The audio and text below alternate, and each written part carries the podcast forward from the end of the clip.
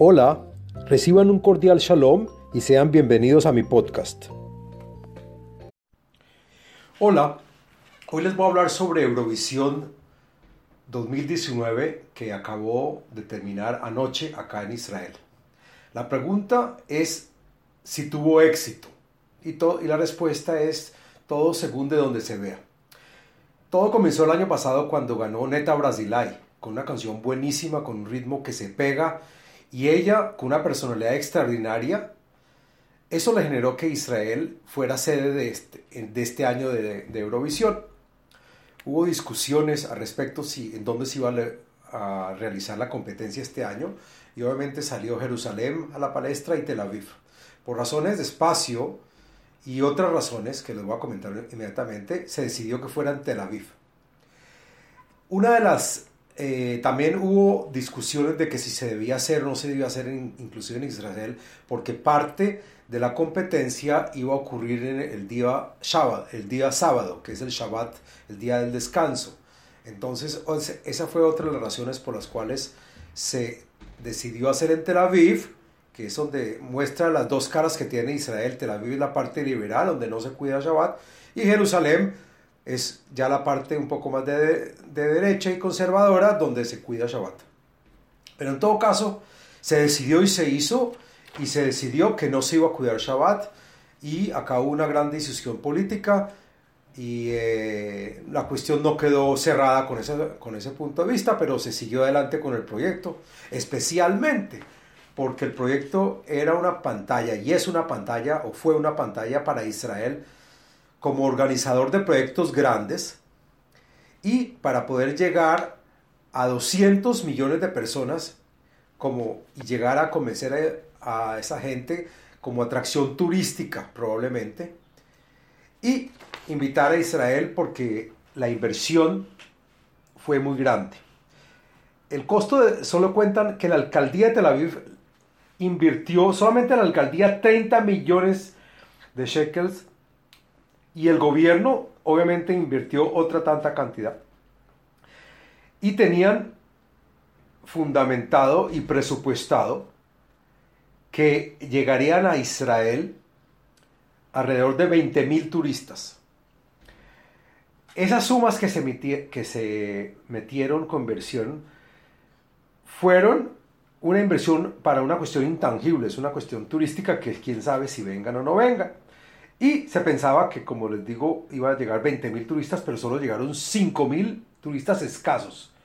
Fuera de que los precios estaban grandísimos, estaban muy altos, los tiquetes para entrar a ver la final podían llegar a más de mil dólares por tiquete. Y en fin, es decir, gran frustración porque los precios subieron, llegaron escasamente 5.000 turistas y todo el mundo quedó en rojo y todo el mundo está viendo a ver de dónde saca la plata para pagar. Es decir, un completo balagán comenzó. Desde el punto de vista de la música tampoco me convenció ni me llegó.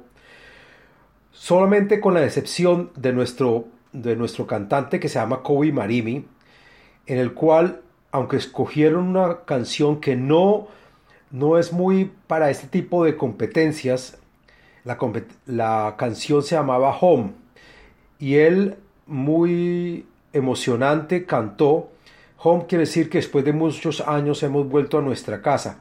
Y Israel está cumpliendo 71 años de edad, entonces fue a propósito la canción. El tipo es un cantor, cantante excelente, pero la canción quedó casi de último. El cuento de Eurovisión de lo que sí es importante dejar claro es que el haberlo hecho en Shabbat parte de eso, pues no va a tener ningún tipo de profit, ni la parte espiritual ni la parte de, de, de inversión. Eso se va a perder.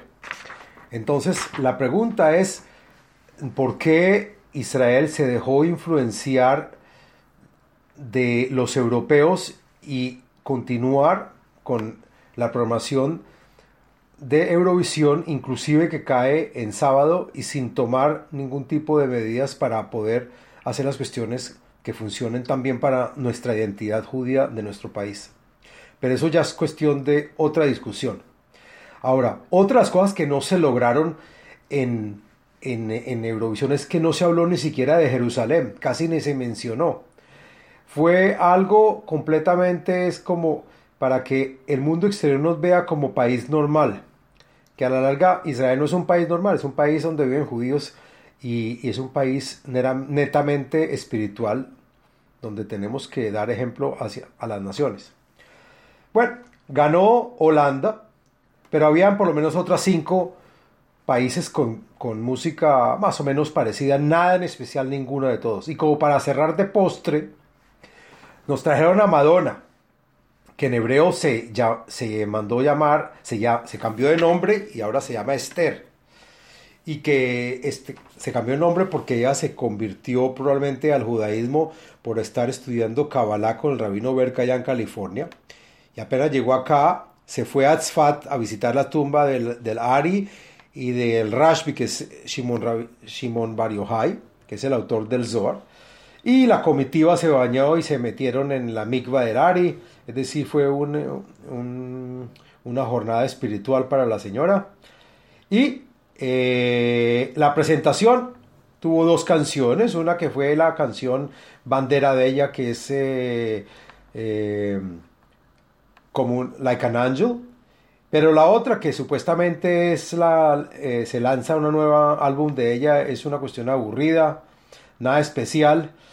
Eh, ya se le ve la edad, 61 años no pasan en vano.